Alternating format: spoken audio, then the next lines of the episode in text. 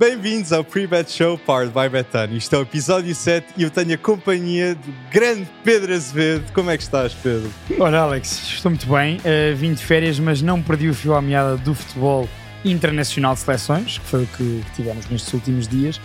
Vamos abordar esse tema.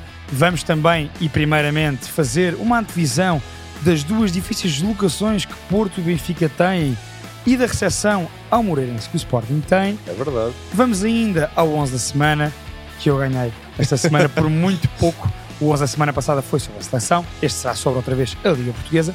E depois, Alex, temos alguns destaques europeus.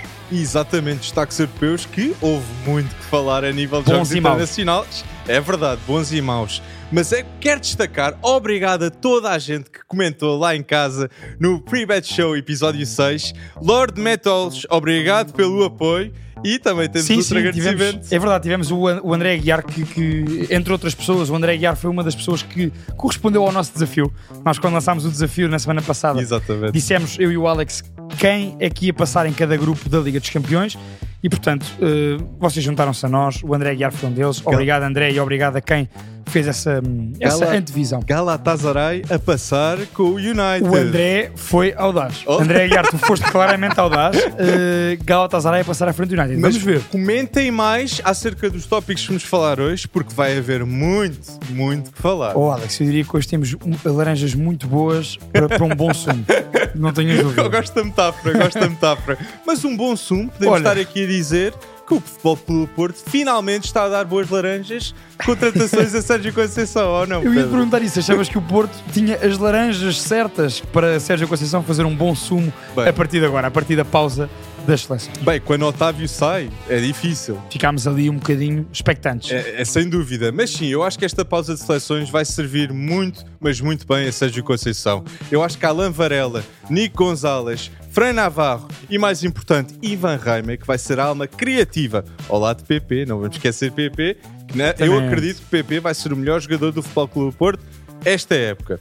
Mas Ivan Reimer vai dar muito a este Futebol Clube Porto a nível criativo. E nós destacamos muitas vezes o Sporting, o Benfica, a nível de jovens, uhum. mas o plantel do Porto, a nível de sub-23, é um plantel novo com as contratações que temos. Manda vir, Alex. Temos João Mário, 23 anos, Ivan Nilsson, 23, Diogo Costa, 23, Romário Baró, 23, Ivan Reimer, uma contratação, 22, Namazo, 23, Alan Varela, 22, Nico Gonzalez, 21, Gonçalo Borges, 22, Chico, Chico Conceição. Conceição, 20 anos, e Gabriel Verón com 21. Ou seja, há claramente uma identidade nova que está a começar a aceitar uh, dentro, jovens, do, dentro do, do jovens estarem no exatamente, plantel. Exatamente. Alex, tu falavas sobre jogadores importantes uh, para o Porto, falavas sobre a questão Ivan Reimer, sobre a questão PP. Uhum. PP é o jogador com mais minutos realizados no Porto uh, neste início da época. Sim. Tem 360 minutos é o jogador, e já, e já percebemos que PP vai,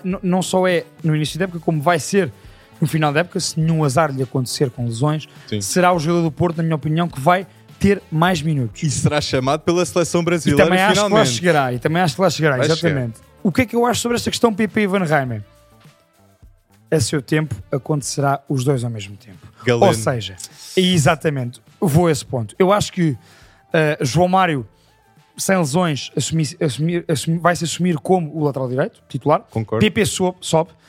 PP na direita não, na minha opinião, não consegue fazer o que o Otávio fazia. Eu acho que é Ivan Reimer que poderá fazer um bocadinho mais. E vou explicar porquê. Eu acho que PP é mais forte a ir da linha para dentro pelo corredor esquerdo, e daí eu dizer que acho que Galeno acabará por saltar, uhum. e PP será mais vezes titular na esquerda.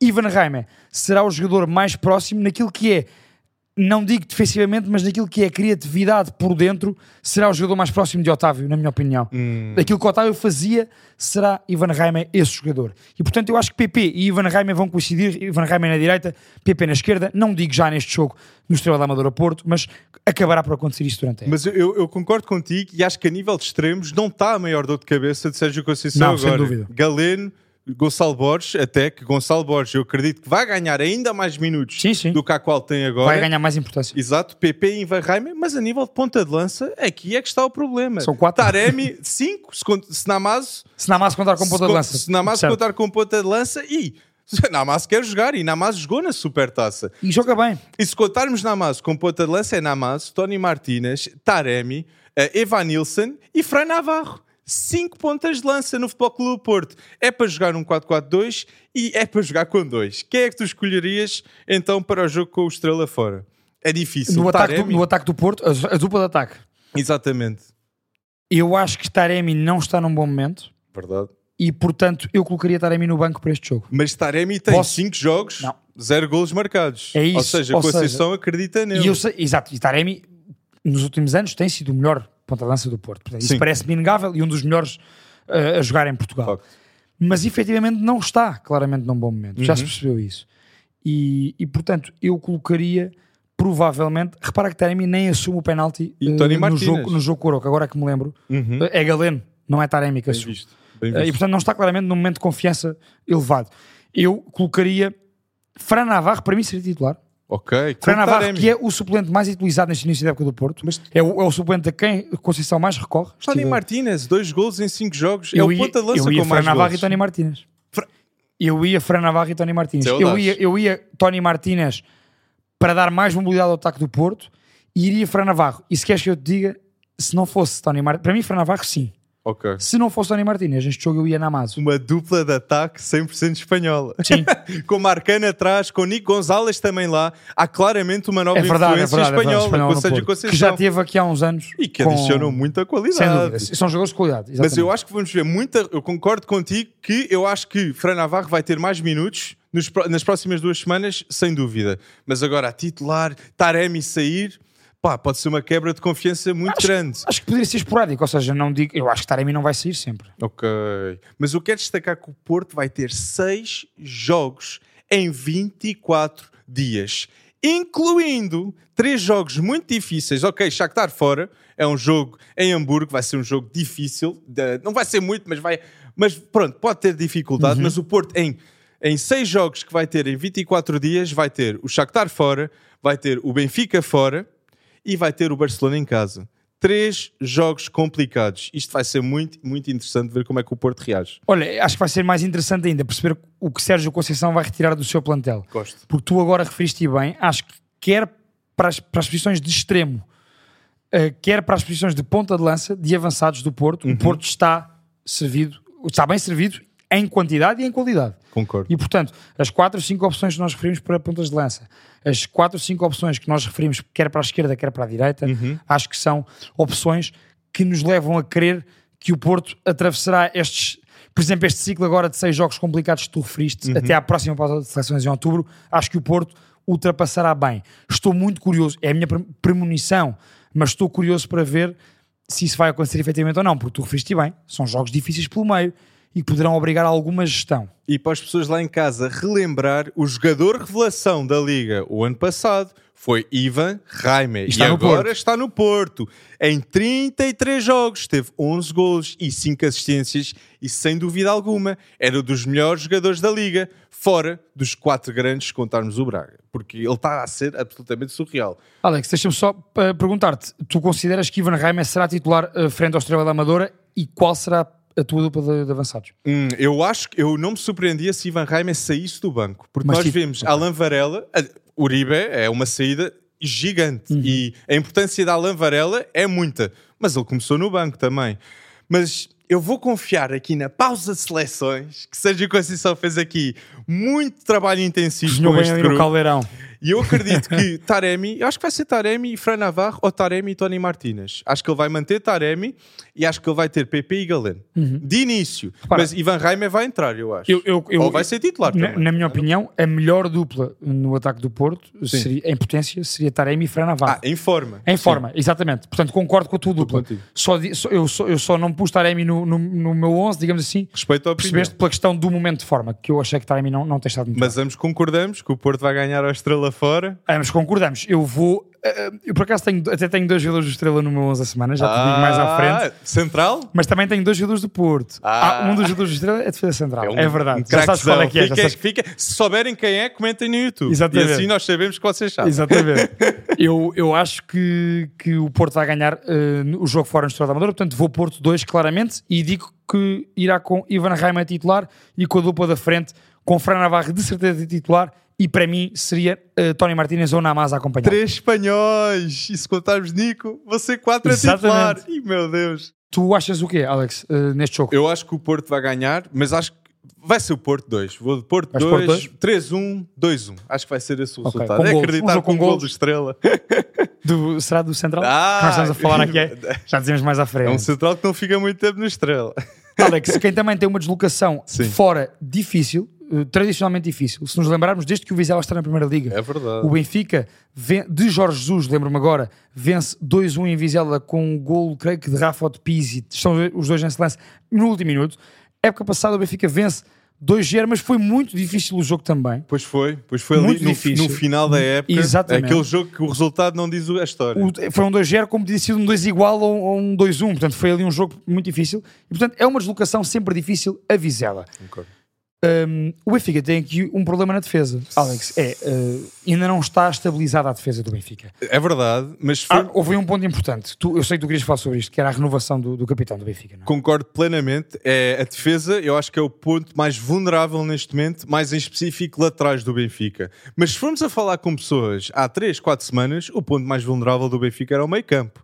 E agora Está resolvido, não é? está resolvido. Melhor meio-campista da Liga Portuguesa.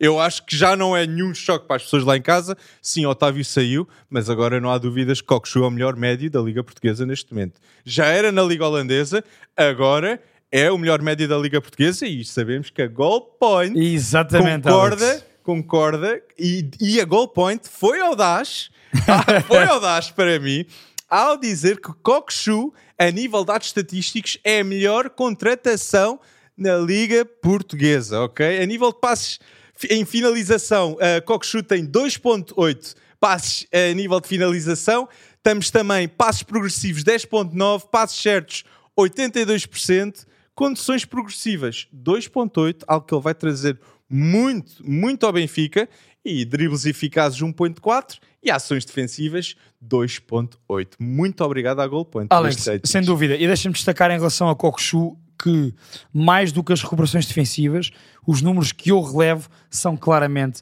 os dos passos para finalizar. Ou seja, é a influência de Kokshu no último terço. Nível a progressão que tu disseste 100%. e os, os passos no último terço. E, portanto, a partir daí, quando tu referes os 82% de acerto no passe, são 82% de acerto no passe no último terço. Exatamente. Não é aquele passe que não arrisca.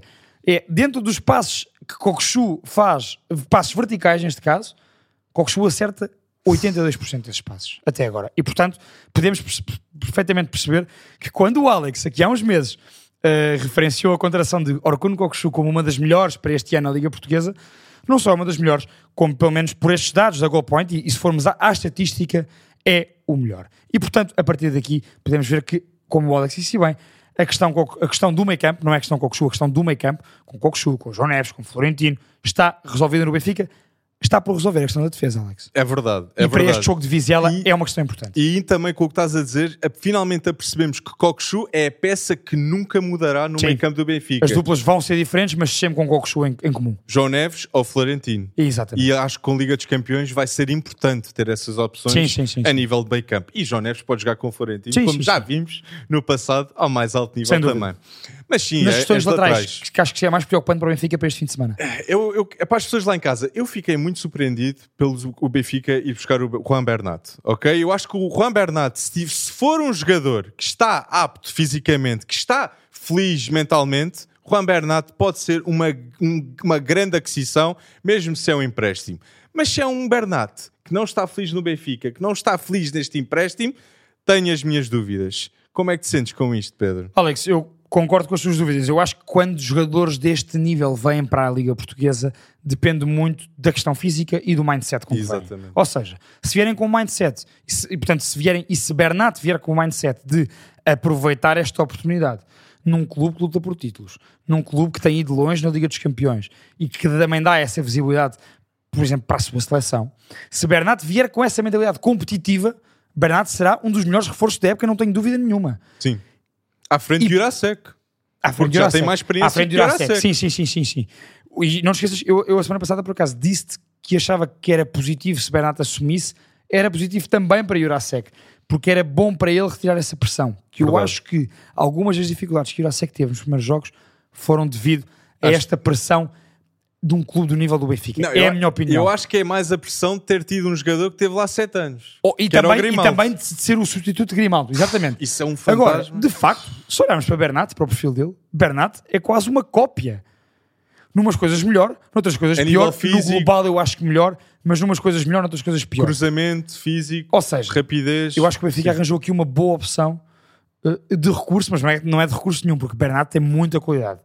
Mas Se é um formos a ver a carreira dele, Alex, Bernat, entre Bayern Munique e Paris Saint-Germain, tem aqui dois terços da sua carreira até agora. E a jogar. E Nuno Mendes não entrou logo no PSG. Exatamente. Houve ali uma fase de Aliás, mudança. eh, Nuno Mendes, que é um cracalhão, como nós sabemos, foi titular, era, era o titular do PSG na época passada, mas como teve muitas lesões, Juan Bernat até acabou por participar em mais jogos do que Nuno Mendes. Teve de assumir. E portanto isto é importante. Juan Bernat vem, vem para o Benfica depois de fazer 30 e tal jogos no, no Paris Saint-Germain. Não é brincadeira. Com a experiência de Champions League. Exatamente, exatamente. Bernat viu com os seus olhos o Benfica a, dar o show de bola Olha que frente ao PSG. não é de sumenos importância, se calhar, para conseguir convencer a Juan Bernat a vir para o Benfica. Exatamente. O Isto é futebol de Roger- importante. eu acho que o futebol de Roger Schmidt já convence um jogador Estimula. É, não é? progressivo nas laterais. O Bernat não é conhecido por ser um lateral esquerdo super bom defensivamente. Ele é bom pelos cruzamentos, pela rapidez, pelas dinâmicas que Sim, ele tem. sim, sim. Ele é. ele Também dá aquele muito. movimento interior que Grimaldo dava e, que- e nesta época ainda não se viu nenhum lateral dar isso. Acho que Exatamente. isso também será importante. Alex, deixa-me só perguntar-te, ainda em relação aos laterais, se Juan Bernat estiver bem fisicamente, apto para ser convocado para o jogo de Vizela-Benfica, eu acho que será Juan Bernat à esquerda e, um, Orsens na e direita. Orsens à direita para compensar a lesão de Bá. Concordo contigo. Mas se Juan Bernat não estiver, achas que será Orsens mantém-se na esquerda e será João Vitor a assumir na direita? Já reparaste, nas duas, questões, nas, du- nas duas possibilidades, Orsens é lateral. Sim. E ele joga dos dois lados. Isso é impressionante, mas sim, concordo que se não tiver apto Bernat, irá João Vitor jogar na direita, mas eu, eu só quero, eu gostava de ver Bernat com Orsens, porque Bernat, como estamos aqui a falar, é um, um lateral esquerdo com uma enorme experiência. Mas uma grande experiência, eu quero destacar aqui, António Silva Atenção. está entre os 10 nomeados da Copa Trophy, um troféu que quando foi inaugurado, Kylian Mbappé ganhou em 2018. 2019 foi Matias Delict. E, desde então, 2020 com o Covid não houve. 2021, Pedri. 2022, Gavi. E 2023... Será Bellingham. mas, mas eu estava aqui a dizer quase António Silva. Mas é o único central não, mas que está no lá. top 10, exatamente, é o único E- central. E estar lá demonstra o grande trabalho made in Seixal que o Benfica está a fazer a potenciar os seus jogadores. Só um jogador da Premier League entre os nomeados, que é o Rasmus Vitor Oyland. Só um jogador da Premier League e só um jogador da Liga Portuguesa, e que é repara, o António Silva. E o Oiland está lá não pela Premier, pela Série A. E, Porque e- foi onde, foi onde ele se mostrou. e seleção também. E pela seleção, Pela exatamente. seleção foi muito, mas muito bom. Alex, mas eu também quero diz. destacar, falámos nas laterais e notava-se, eu, na minha opinião, Roger Schmidt sab- saberia que ao sair Grimaldo e se calhar com o Bá ter tido a lesão, se calhar o Otamendi tinha de ficar. Otamendi, a renovação do Otamendi era full crawl, não só para o desenvol- desenvolvimento de António Silva, mas também para a gestão de balneário eh, que Roger Schmidt está a fazer. Ou seja, António Silva e Otamendi e agora Samuel Soares ou Truben, é que Ou seja, já sabendo também que, havia, que ia haver estas mudanças na defesa, Exa- Otamendi sair, o líder da equipa, o capitão, seria um duro revés para, para este início da época do Benfica. Só Concordo contigo. salienta o grande trabalho feito. E nem Morato nem Tomás Araújo saíram. E Sim, foram sim, grandes sim, propostas a vir. Sem dúvida. Ou seja, a nível de centrais, António Silva, Morato, eh, Otamendi e também Tomás Araújo, quatro excelentes opções. Alex, com Otamendi e com Orsens, de certeza, com Olha- Bernat, logo se vê, Otamendi não sei se o certeza. Benfica, ah, depende de- Porque ele joga, jogou na terça Otamendi contra a Bolívia e Otamendi, e, e- porque o jogo da Bolívia, devido ah, ao seu posicionamento sim, sim, terrestre, sim. é um jogo que cansa Aqueles jogos muito. em La Paz são sempre muito difíceis. é verdade, é Exatamente. verdade. e Di Maria e Otamendi vão jogar, pelo que se fala. Bem, poderemos ter aqui mais alterações então. Com essas alterações ou sem as al- alterações, eu vou Benfica 2, tu vais Eu vou Benfica 2 também. Benfica 2. Alex, dos três grandes, quem joga em casa é o Sporting. O Sporting recebe o Moreirense, Moreirense que colocou muitas dificuldades ao Sporting Braga. É verdade. No jogo da jornada em atraso, hum, que foi na altura em que o Braga estava a disputar a pré-eliminatória da Champions. O Braga ganhou no último minuto, o Moreirense vai agora, eu diria, desmoralizado pelo empate, mas moralizado pela exibição Alvalade. E eu pergunto-te, Hum. com os, com os jogadores do Sporting que estiveram em grande nível nas seleções, digo já aqui, Gyökeres marcou pela Suécia, Morita ganhou pelo Japão, Gonçalo Inácio marcou pela seleção portuguesa e foi titular num grande jogo. Dois golos logo, um defesa central, dois golos. cabeça. Alex, foi, a- foi a estreia a marcar, não foi? Foi a estreia Foi a e Inácio a marcar. E portanto, tendo em conta este panorama, o bom momento do Sporting, o bom momento destes jogadores, a motivação destes jogadores, eu não tenho dúvidas nenhumas que o Sporting ganha o Moreirense e ganha a jogar muito bem. É a minha opinião. Eu concordo contigo plenamente e acho que quer salientar o setor defensivo do Sporting. Eu não tenho dúvidas nenhumas, a nível de discussões de defesas mais promissoras de presente e futuro no mundo neste momento, o Sporting está na discussão. Dois Não- tem lá. Dois tem lá, que é o Diomandé e Gonçalo Inácio, mas não vamos esquecer de Fresneda, que era dos laterais direitos mais desejados no mundo, não, não pelo um Real Sociedade, mas sim por um Barcelona, mas sim por um Real Madrid. E grandes clubes queriam Fresneda. Ou seja, isso é a primeira coisa. E também Diomandé foi alvo de muito interesse, pelo que se fala, de um clube inglês, Arsenal. Nós íamos dizer sempre a dizer Arsenal. É, exato. Eh, e o Sporting rejeitou uma proposta de 35 milhões por Diomandé e só aponta para a cláusula, que é de 80 milhões. E eu não vou julgar o Sporting, porque o potencial de Diomandé é de ser dos melhores centrais do mundo e o Sporting merece, porque foi um risco ir buscar um central que estava a jogar médio defensivo também no Mafra por 7,5 E milhões. foi muito criticado na altura, até gozado por essa opção, Alex, e percebeu-se que afinal o Sporting, neste caso o Viana e o Ruben Amorim, sabiam muito bem aquilo que estavam a fazer ao fazer o forcing por Diomande. Tal como fizeram agora com Guilherme E exatamente, e resultou. E, e Fresneda. E, e vai resultar. Vai ser a mesma coisa. Gyökeres já resultou. Oil, um, Oilman também. Ullman vai resultar. Exatamente. Fresneda também acho que vai. Vai dar mesmo. Também acho que vai. Mas o que quero salientar é o Gonçalo Inácio. O Gonçalo Inácio, titular, marca dois gols pelo Luxemburgo. E não esquecemos que Gonçalo Inácio renovou com o Sporting. Exatamente. Antes desta paragem de seleções. Muito Só- bem jogado. Só demonstra bem que o jogado. Sporting sabe que isto vai ser a época da afirmação de Gonçalo Inácio. E se ele renova pelo Sporting é porque acredita no Ruben Amorim, no seu desenvolvimento como jogador. É um projeto de sucesso com o Ruben Amorim e até ao Euro, sem dúvida alguma, vai ser uma afirmação, não para nós a nível nacional, para o Sim, mundo sim, inteiro sim, a nível internacional Concordo no contigo. Euro. Se Gonçalo Inácio é titular no Euro, com o António Silva e Ruben Dias, com três centrais, é, Alex, é falado logo a logo. Olha, sem dúvida, eu também tenho, que estar, também tenho que dar esse justo destaque a Gonçalo Inácio. Gonçalo Inácio, para mim, é um dos melhores centrais, eh, sem dúvida, jovens na Europa. Não Sim. tenho dúvida nenhuma sobre isto. Sub-23. Sim, sim, exatamente. Gonçalo Inácio, para termos uma noção, tem 22 anos e aos 22 anos já leva, já vai na quarta época como uh, sénior e titular do Sporting. E portanto, na primeira época, enquanto titular, faz 25 jogos, na segunda época, 45 jogos. Na época passada, 52 jogos, sempre a crescer o número de jogos em- eh, pelo Sporting. E esta época, eu até vou mais longe, não é confirmação, é época de explosão. época de explosão de Gonçalo Inácio. Concordo Vou- vou- eu vou à explosão.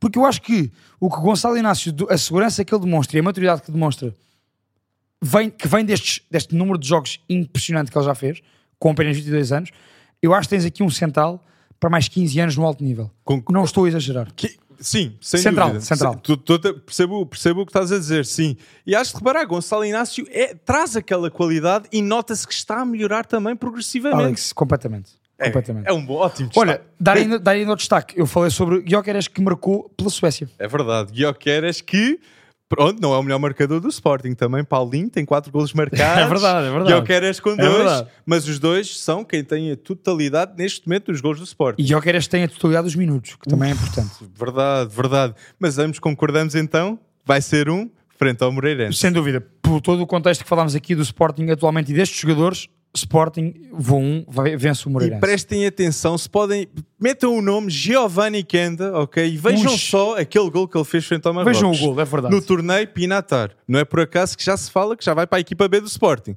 Por isso está a 16 dica. anos. Uf, 16 Alex, anos. tu extremo tens direito. Gonçalo Inácio e Gyökeres no teu 11 da semana, ou não? Guioqueras tenho. 11 da semana É uma presença. Que, 11 da semana que eu venci esta semana. É verdade, é Fiz verdade. 57 pontos e meio, o Alex fez 56.8. nós baseámos, como todas as semanas, nos dados da Goalpoint. Dados da Goal Point, grande ajuda que tem, nos tem dado. ainda há bocado para falarmos sobre os reforços. É verdade, com Cockchu. Mas comentem também o vosso 11 da semana da Liga Portuguesa. Nós queremos ver Exatamente. várias sugestões audazes, mas aqui o meu Alex, 11 da semana por- exatamente, da. Liga Portuguesa tem Luís Júnior na baliza, Tiago Gaio do Aroca, António Silva, Pepe, que não foi convocado pela seleção portuguesa, agora vai intervir muito com o Porto, Pedro Malheiro, meu trio de meio campo, Almuzá, Rati e Roy, herói do Sporting de Braga. Depois tenho Cockchu, Pote e depois o meu trio da frente tenho Jota Silva, Guioqueras e PP. É um bom 11, Alex, mas acho que o meu vai ganhar outra vez. Ah, cur- deixa ver. Deixa ver eu isso. gosto, acho que eu gosto de picar em relação a isto. Não, o meu 11 da semana, eu começo com Bruno Brigitte do, Bruno Brigitte do Estrela da Amadora Ok. na baliza. Vai de frente ao Porto, eu acho que vai sacar daquelas exibições. Depois tenho João Mário do Porto, que acho que vai se assumir. Ok. Que Holanda Gaspar, o central do Estrela da Amadora, Ah. disse que ia ter este central. Gonçalo Inácio, que para mim é um grande destaque esta semana. E Nuno Santos, do Sporting, os dois. E tenho esta surpresa, Alain Varela, que eu acho que vai ser titular já este jogo pelo Porto. Ok. Orkun Kokshu e Fujimoto do Gil Vicente. Olha, e na frente de ataque tenho Rafa Silva, melhor jogador do Benfica neste início de época. Tenho Cristo Gonzalez, eu pulo e ele marcou na jornada passada. E tenho este destaque, Alejandro Marques, ponta-lança do Estoril, que passou também pela formação do Barcelona e eu acho que vai ser um dos grandes destaques desta liga, uma das grandes surpresas. E jogou na Liga Revelação pelo Estoril, penso eu. Sim, sim. Ou seja, o Estoril optou por ficar com ele depois de já o ter tido no passado. E portanto, eu acho que uh, Alejandro Marques, Alex, vai ter um impacto interessante. Repetindo só o 11 para ficarmos bem Ah. estabelecidos, Alex. O, o meu 11 da semana tem Luís Júnior, uh, Tiago Gaio, António Silva, Pep, com Pedro Malheiro, depois o meu trio de meio campo, Almoçerrato e Pote Cockchu, e o meu trio de ataque com Jota Silva, Guioqueras e PP. Eu vou com Bruno Brigitte na baliza, João Mário, Kiolanda, Gaspar, Gonçalo Inácio e Nuno Santos na defesa, Alain Varela, Cockchu e Fujimoto, trio do meio campo, e o trio da frente, Rafa Silva, Cristo Gonzalez e Alejandro Marques. Alex, Agora é seleção. falámos tanto de Gonçalo Inácio, temos que ir à seleção portuguesa. É verdade, Temos é que verdade. ir indubitavelmente à seleção portuguesa. Uma Estão seleção- a ser batidos recordes. Recordes que agora toda a gente que estava a julgar Roberto Martínez já não pode dizer nada. Porque Roberto Martínez, do seu início, com 6 jogos para Portugal, 0 golos feridos, 24 golos marcados, está a ser um início exímio de Roberto Martínez, que está a fazer uma enorme gestão de balneário nos meus olhos. Um balneário que tem Cristiano Ronaldo, tem Bruno Fernandes, tem Bernardo Silva, tem Ruban Dias, tem personalidades fortes. E mesmo assim consegue orientá-las bem e fazer com que nós ganhemos e nem sofremos um gol, Pedro. Eu tô... 24 golos marcados, 0 golos feridos, 6 jogos, 6 vitórias, 18 pontos. Estes são os factos e contra factos não há argumentos. E eu quero dizer para as pessoas lá em casa: Portugal teve a maior vitória de sempre frente ao Luxemburgo, mas era uma seleção luxemburguesa que estava a surpreender o mundo. Exatamente, Alex. Nos, os, os 16 golos sofridos pelo Luxemburgo nos últimos 6 jogos, sabes quantos é que foram de Portugal? 15. 15! Ent- ou seja- Só um gol não foi de Portugal nos últimos 6 jogos. 15 golos sofridos. Ou seja, nós temos o número de Luxemburgo sem dúvida alguma. Sem dúvida, Mas eles também completamente. os números dos portugueses. Exatamente, exatamente. Mas olha, Alex, não é, não é de sumenos importância dado que tu dizes. Quando as pessoas pensam em Luxemburgo, pensam na- na- na- em, em seleções frágeis do Luxemburgo como antigamente. Já é. E já não é verdade. Para termos uma noção, atualmente no grupo de Portugal, o Luxemburgo está a disputar com a Eslováquia o segundo lugar do nosso grupo. E Exatamente. portanto podemos perceber, à frente de seleções como a Bósnia e como a Islândia. E portanto Surreal. podemos perceber claramente o crescimento do Luxemburgo e podemos perceber que aquilo que a seleção portuguesa, que a seleção de Roberto Martínez fez, não foi ao acaso. E portanto, na minha opinião, acho que Portugal, se contra a Eslováquia, sou honesto, não gostei muito. Este jogo aconteceu Mudança agora mais tática. próximo. Foi a primeira vez É isso que jogaram em 4-3-3. Poderá ter sido pela questão da mudança tática. E deixem-me já dizer isto. Vitinha, eu acho que eu queria mais de Vitinha Não desenvolveu tanto. Mas vai haver mais oportunidades. Alex, que eu quero dar eh, o meu cumprimento a Roberto Martínez. Roberto Martínez percebeu que era um desperdício de talento estar a continuar a usar três defesas centrais e a retirar um médio criativo ou um jogador da frente. Sim. Portugal tem tanto talento no meio campo, tem tanto talento nos homens da frente, que na minha opinião, e pelos vistos Roberto Martínez também achou isso agora, é um desperdício. A tirar- meter mais um central é que não é questão de, de Portugal ser mais ou menos defensivo. Já percebemos que não é isso, depois depende das dinâmicas da equipa.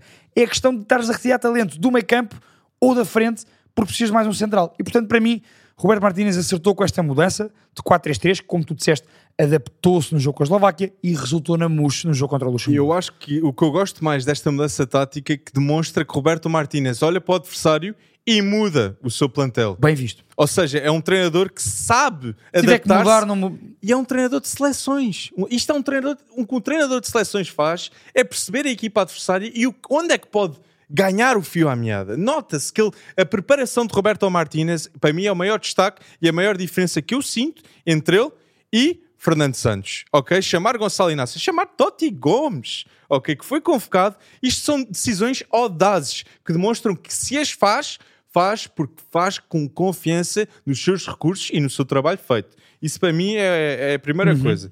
E Bruno Fernandes? Bruno Fernandes é o melhor jogador neste momento da seleção portuguesa, é o que está mais em forma e nos últimos 10 jogos tem 6 golos e 8 assistências. 3 assistências com o Luxemburgo e um gol.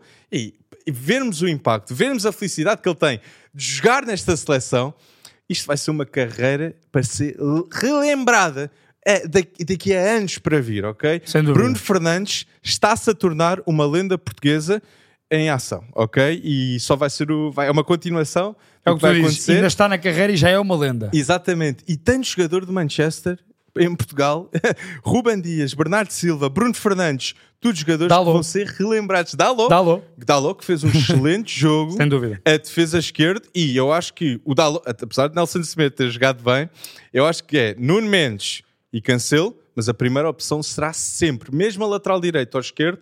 Dalot. E merece. Merece esse Concordo estatuto. contigo.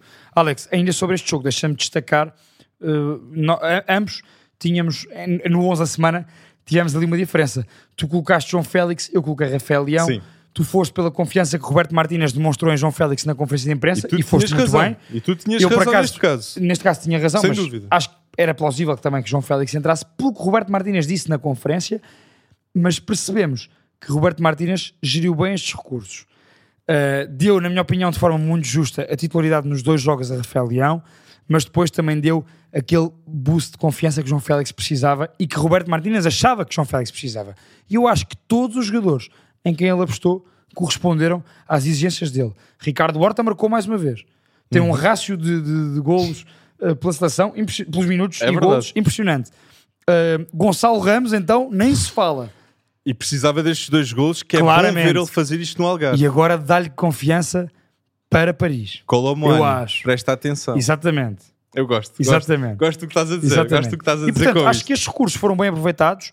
Repara que o, o ataque de Portugal neste jogo, os homens uh, mais avançados, e eu aqui vou colocar Bernardo como jogando mais- um pouco mais à frente do Sim, que sim, Bruno, sim. Manchester City, Liverpool, Paris Saint-Germain, AC Milan. É isto que Categoria. temos na seleção portuguesa. Que categoria. Portanto, não nos pode surpreender uma vitória destas, não é? E Palhinha, se tivesse ido para o Bayern, pronto, mas Palhinha É, no Fulham exato. também não é mau. Palhinha Claro. no Fulham também não é mau. Mas sim, é, é destacar eh, o- as palavras que o grupo está a dizer agora. Eu destaquei nos flash interviews os jogadores de Portugal, depois a seguir ao jogo, falaram em disciplina, organização, a reação à perda está muito melhor, e eu concordo. Foco, tudo coisas que nota-se que Roberto Martínez trouxe a este grupo e há uma com- competitividade interna boa, saudável, que é bom ter. E agora, para ser titular de Portugal, tens de merecer, porque nem. Pepe foi convocado e nem Mateus Nunes.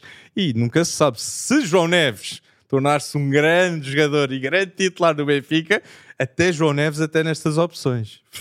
Alex, Vai ser não- difícil. E eu, há, pouco, não sendo injusto, deixa-me só dar um último destaque sobre a seleção, que é para Diogo Jota. Diogo Jota teve uma época muito difícil eh, o ano verdade. passado pela, pela, pela lesão, lesões que teve no Liverpool Uhum. eh, e de facto a qualidade está lá e Diogo Jota felizmente não perdeu o comboio da seleção. Diogo Jota, na minha opinião, quando é titular, ele nunca será o melhor jogador do ataque, mas ele jogando, quem joga ao pé dele será sempre melhor. Ele Ou seja, pressão. ele faz os colegas melhores. Porque ele pressiona, ele é incansável, ele vai na profundidade, ele vem tocar atrás, ele ganha espaço, ele arranja espaço, Faz tabelas. ele faz tabelas. É um jogador muito inteligente taticamente e eu acho que Diogo Jota, com essa energia e com essa inteligência que tem no seu jogo, acho que é um jogador importantíssimo para ter no núcleo da seleção e para ser muitas vezes titular. É, devido às lesões, é um jogador que para mim é muito subestimado. Concordo. Muito subestimado. E até o percurso de Jota faz com que ele seja ainda mais subestimado a ir do Wolves para o Liverpool. Muita gente não prestou atenção. E até no Passo de Ferreira, Porto, Atlético de Madrid, sempre foi subestimado. Sim, sim. E sempre provou que merecia estar no grupo. E por isso é que está onde está. Exatamente. Muito bem dito. Alex, quem eu acho que nunca foi subestimado, pelo menos por mim e por ti, foi Xavi Simmons. Cha- Ah, Xavi. Atenção Ok. ao que Xavi Simmons Ok. fez Não nestes dois jogos. Pois pensei. Atenção ao que Xavi Simmons fez nestes dois jogos pelos Países Baixos. Foi completamente decisivo Sim, sim. contra a Grécia e contra a República da Irlanda. Concordo. E acho que Países Baixos é um dos destaques positivos desta jornada eh, de seleções. Concordo, e vai ter um jogo muito, mas muito difícil logo quando voltar de- a nova paragem de seleções Daqui daqui, a um um mês. mês. contra a França, que vai ser um jogo decisivo para esta seleção Olha, será um holandesa. bom teste. Mas eu, eu, eu, para mim, o maior destaque e o melhor jogador da Holanda neste momento é um jogador do Barcelona. É Frankie de Jong. Frankie de Jong merece ser o capitão, é o melhor jogador do- da Holanda e se a Holanda fizer algo no Euro, é com Frankie de Jong a ser o grande destaque. Mas Xavi Simons, esta época no Leipzig, vai destruir. E até jogadores como Dumfries, Matias Wiefer, Muito bem, quem Dumfries. gosta de Orsens vai gostar do Wiefer.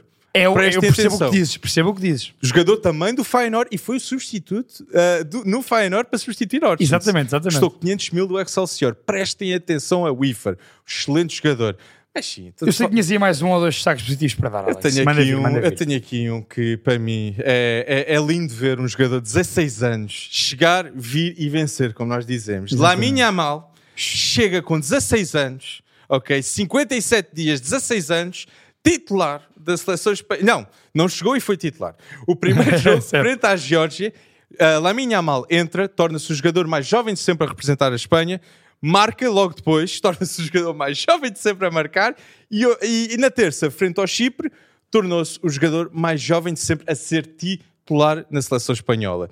E quando ele marca o gol, Lamine Yamal supera o recorde de Gavi, que tinha o- era o jogador mais jovem de sempre a marcar pela seleção espanhola, e antes disso era Ansu Fati. Por isso, é claro que se há um Barça forte, temos uma Espanha forte. E todos os espanhóis têm de agradecer a Xavi Bol, que merece a renovação que também vai ter agora no Barça. e no seu tempo agora, Gavi melhorou muito, Pedri melhorou muito, Alejandro Balde melhorou muito e agora Lamin Yamal melhorou muito. E nós portugueses também sabemos que Félix vai melhorar muito com o João Fe... eh, com, com, no Com- Barcelona. com- exatamente. Mas é este está quatro jogadores espanhóis Oh, e quatro, três titularíssimos Tu já. dizes, dizes duas coisas muito acertadas, para além de todas as outras que tu dizes, habitualmente. Ah, obrigado, obrigado. Dizes duas coisas muito acertadas aqui em relação a esta questão da, da, da seleção espanhola Uhum. e de Lamine Yamal e de Xavi, que é Xavi Hernandes é um canterano do Barcelona, é um produto da formação do Barcelona. Xavi Hernandes fez parte do Dream Team do Barcelona, que era uma equipa composta por muitos canteranos do Barcelona. E, portanto, Xavi, como treinador do Barcelona, sabe todo o potencial que está ali. E, portanto, claro que não teve pejo nenhum em apostar como aposta nestes jovens e o último dos quais, Lamine Yamal. Lamine Yamal, como tu disseste, com 16 anos, já é titular no Barça ou suplente utilizado no Barça e na seleção espanhola é igual. Já é é titular. surreal. Outra coisa que tu dizes muito bem, um Barça bem, Espanha está bem. As melhores Espanhas, campeões do mundo e europeias, era com base naquela grande equipa do Barcelona. E, portanto, eu não tenho dúvidas nenhumas que esta seleção espanhola, que, que também está em processo de renovação, tem- terá aqui uma grande base de jogadores formados no Barcelona. E acho que isso é muito importante. Lamine Yamal é um craque, 16 anos, eu acho que vai provar, sem dúvida, todo o talento e potencial que toda a gente neste momento no mundo do futebol lhe reconhece. E, portanto, concordo contigo, é um dos grandes destaques positivos desta jornada de seleções. E Lamine Yamal está no grupo A, um grupo A que também está a Escócia, e a Escócia tem 5 jogos, 5 vitórias. Eu adoro. Scott McTominay, 6 golos marcados. John a marcar golos de fora da área. É verdade. Ou seja, a, a Escócia sabe utilizar os seus jogadores. Billy Gilmore, McGinn, uh, McTominay. É tão bom de se ver. Mas prestem atenção que isto vai ser um grupo A que até ao fim vai ser interessante ver quem é que passará em primeiro. Oh Alex, eu não posso é fugir a dois destaques negativos. Uh, um deles, para mim, negativíssimo, que culminou no despedimento de Hansi Flick. Ok. A Alemanha, nos últimos uh, jogos de Hansi Flick, perdeu 4 em 5. E empatou. Hansi Flick e empatou outro. exato, 3-3. E não ganhou o Com outro. Ucrânia. Exato. Nos- no, o recorde de Hansi Flick pela seleção alemã desde 2021 é de 12 vitórias seis empates e sete derrotas. E, portanto, podemos perceber aqui que esta renovação, que, por exemplo, Espanha está a conseguir fazer, para a Alemanha está a ser mais complicada de ser feita e eu acho que a Alemanha vai ser um dos grandes flops se se qualificar. Se qualificar não porque é na Alemanha, agora Exato. já me enganando, mas Eu... vai ser um dos grandes flo- flops sendo o europeu em casa. Pe- Pedro, tu disseste isso. Lembras-te do Mundial em 2006? Era uma seleção alemã que também não tinha muita organização Que também estava em e renovação. apareceu Müller. E apareceu Müller. É verdade. E Schweinsteiger. E quem é que vai aparecer neste, neste Euro pela Espanha? eh, pela Espanha? Pela Alemanha? Irá ser Jamal Musiala, que já foi o melhor jogador da Ah, isso Alemanha no Campeonato do Mundo, e vai ser Florian Wirtz. Florian Wirtz vai ser o melhor jogador, e é o melhor jogador do Bayer Leverkusen, com a idade que tem, e com Xabi Alonso vai ser super rentabilizado. E eles precisam disto, precisam de novas referências. A Alemanha acabou-se Hummels, acabou-se Schweinsteiger, acabou-se Müller. Pá, é preciso novas identidades. Completamente. Ter Stegen estava infeliz. Porquê? Porque à frente dele estava Schuller e Schlotterbeck. E ele pensa, porquê é que não está Schlotterbeck com o Rudiger? Por exemplo. Tipo, é tão óbvio. Gozem-se que nós, portugueses...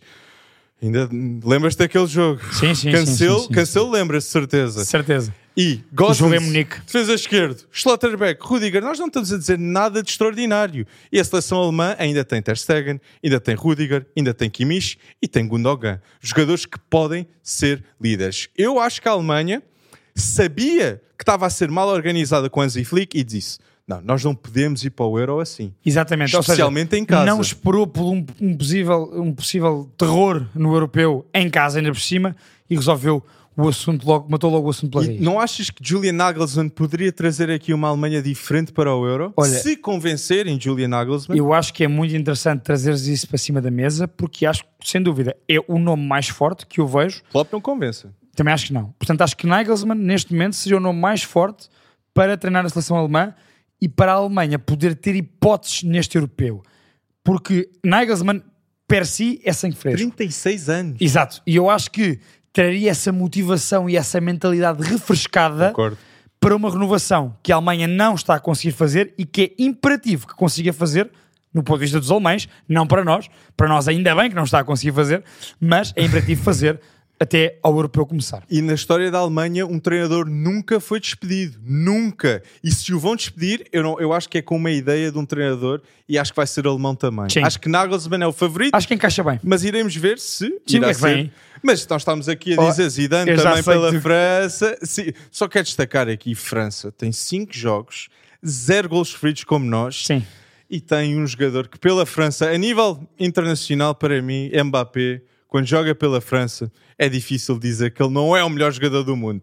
A identidade da França está a começar a ser uma identidade com o líder Kylian Mbappé. E Didier Deschamps, para mim, fez uma boa decisão em nomear Kylian Mbappé capitão, mesmo quando tem Griezmann e Giroud, Giroud que é o jogador com mais golos marcados pela seleção francesa, faz a decisão de ser capitão, algo que nós vimos com Scolari, com Cristiano Ronaldo, a nomeá-lo com 24 anos É também. verdade, é verdade. Foi uma decisão na altura muito criticada e deu certo. Deu certo, deu certo. E pela França, Tu, quando, quando falas de Kylian Mbappé, na maneira como falaste agora, eu lembro sempre da música do Mundial. Uh, à droite, à gauche, Kylian Mbappé. E, portanto, Mbappé merece, sem dúvida, isso. Uh, merece esse destaque. E eu acho que esta França e este Portugal, ao dia de hoje, ao dia de hoje, projetando aquilo que será o europeu, sim. são os dois grandes candidatos. É a minha opinião. Porquê? Inglaterra, se tivesse um melhor Era o que treinador. eu te ia perguntar agora. Porquê? Porque a Inglaterra, Alex, continua a jogar com Harry Maguire e Jordan Anderson a titulares. Alex, o que é que passa pela cabeça de Southgate? Southgate fez a decisão explica-me de que eu não percebo isto. jogar com Harry Maguire, que consequentemente tornou-se um jogador que tem mais minutos por Inglaterra do que pelo, Do pelo do pelo Man United. Isso, isso é número um. número dois, ele decide meter James Madison a extremo esquerdo quando é algo que eu nunca vi. Nunca vi James Madison e tem Rashford no banco e Jack Grealish. E número 3, e que para mim também é, é, é surreal, é como é que não. Nós vemos Jo- Jordan Anderson, frente à Ucrânia, teve mais minutos que Jude Bellingham frente à Ucrânia. Isso para mim é absolutamente surreal, especialmente sabendo que um está no Real Madrid e outro está no Al E não só, e com o jogo empatado. E o rendimento. Como é que me sai eh, Bellingham e não sai Anderson? O meio campo é tão óbvio que o que devia ter Não, jogado esquece. era Rice, Bellingham e Madison. Como é que não jogaram com isso? Ele até diz Foden. Ele até diz Foden, não devia jogar no meio. Ok, joga. Ok. Ok, deixa Joga este trio que tu Foden. disseste agora. Exato. Declan Rice a proteger as costas de Bellingham e de Madison. É surreal ver Ora, o que está a acontecer Como é que ele põe. Madison a, a extremo quando tem Phil Foden, Everett Chiese, Marcus Rashford no banco?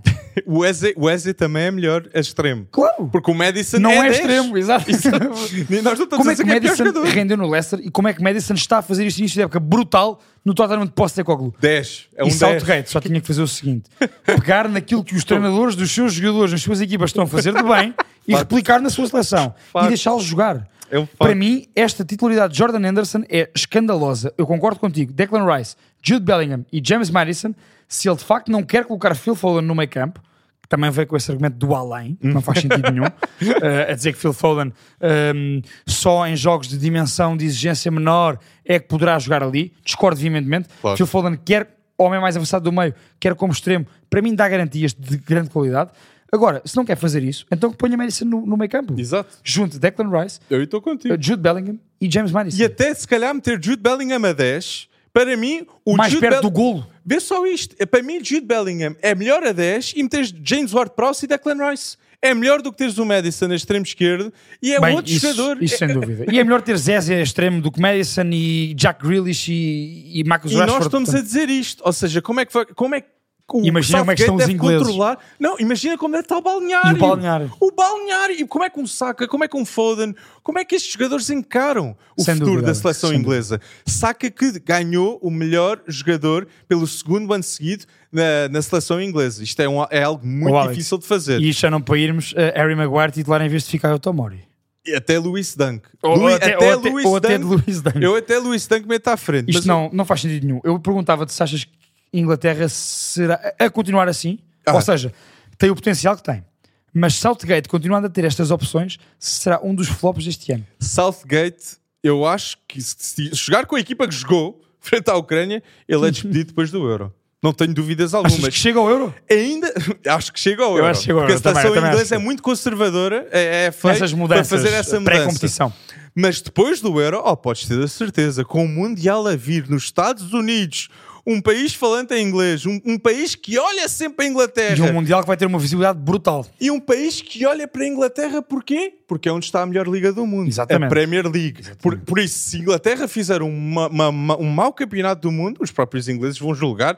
Não, os Estados Unidos vão julgar e muito. O mercado vai ser muito emergente aí. Mas mercados Eu emergentes... tenho um recado para dar a Gareth Southgate, Alex. Ah, e vamos lá, vamos lá. Gareth Southgate, por favor, atina. Atina. Tens um dos melhores plantéis de seleções do mundo à tua disposição. Inglaterra não ganha um título de seleções há décadas. Tens a oportunidade. Não estragues. É, fala com os Não, treinadores. estraga, estraga. Fala com os treinadores dos jogadores eh, dos teus, onde os teus jogadores jogam Estraga. e replica o que eles fazem. É só isto. Estraga, Um abraço, por favor, e Euro 2016. Quer dizer, não- não estou a dizer para ganhar, Euro obviamente, eu quero que Portugal 2024. ganhe, atenção. Exato. Mas custa-me ver tanto potencial eh, a ser Estou contigo, estou contigo. Alex, ias começar e bem. Jornadas Ah, mas eu quero Ah, só ok, dizer, dá, dá, algo aconteceu no Brasil. Neymar tornou-se o melhor marcador de sempre da seleção brasileira com sete- 79 golos. Ok, Neymar, não tenho dúvidas algumas, é dos jogadores mais talentosos que eu vi na minha vida. Neymar. E eu vou ser audaz. Eu meto Neymar no meu top 5 jogadores de sempre brasileiros. Só meto Pelé à frente, Ronaldo Fenómeno à frente, Romário e Garrincha à frente. Porque Garrincha ganhou um campeonato do mundo sozinho. E tu e estás a. Tem, é Estou a pensar, Neymar, pensar, estou a pensar. Eu meto Neymar à frente de Ronaldinho. Eu acho que se Neymar não tivesse vivido na era De Ronaldo e de Messi, Messi. Cristiano Ronaldo, ele teria uma Ballon d'Or. Ele teria uma Ballon d'Or. Eu acho que Neymar vai ser considerado um jogador top 5 a- a- brasileiro na, na história. Neymar para mim é top 5, eh, mas eu colocaria Ronaldinho e tirava Romário. Só isso. Ah, Romário. Eu percebo, O eu Romário percebo. fala Eu e faz dobro. Eu percebo, eu percebo, eu percebo. O Romário. Mas pronto, mas para mim Neymar também concordo contigo e vocês sabem que eu amo Neymar. Portanto, Neymar é claramente no top 5.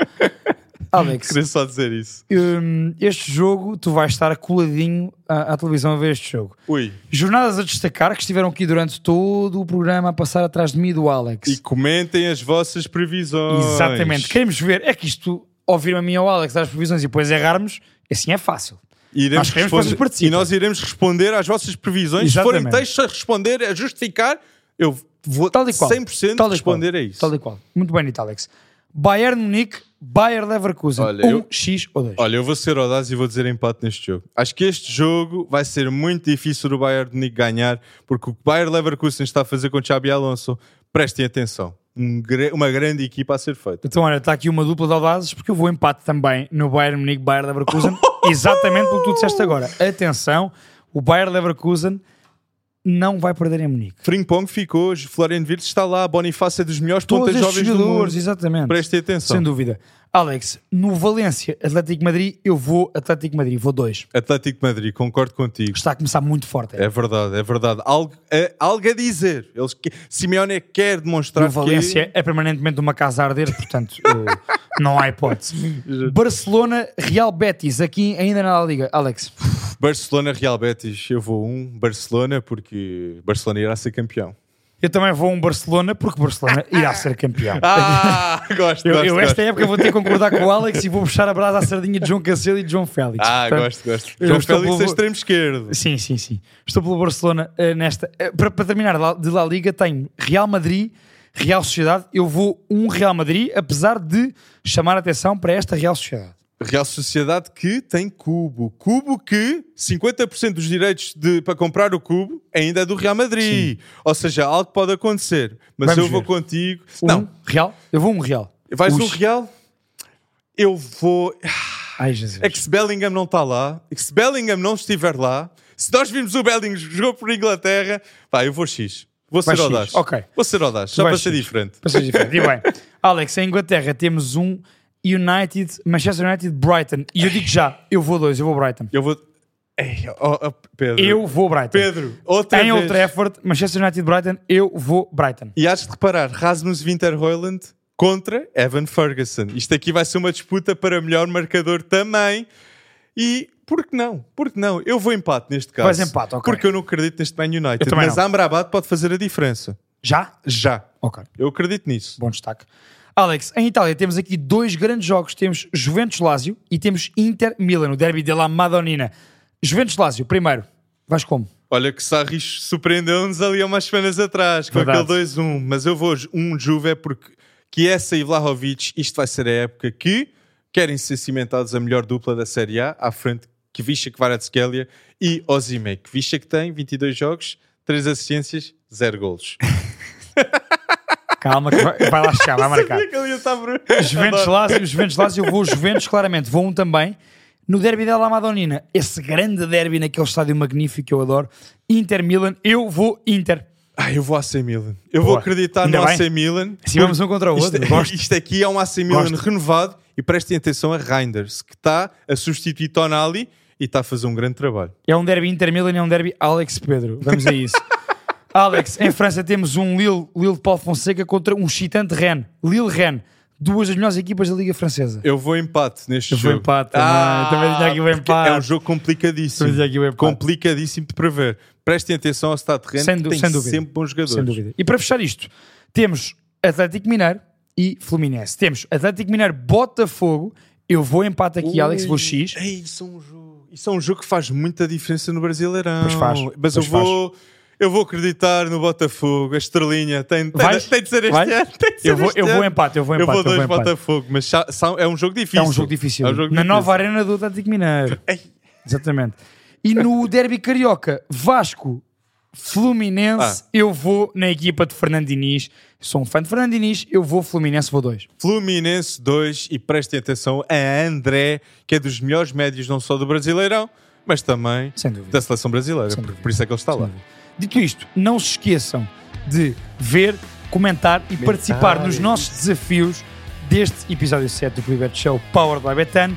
Para além disso, subscrevam YouTube, Spotify, vão ver os Reels no Instagram que nós pomos durante a semana, os vídeos no TikTok.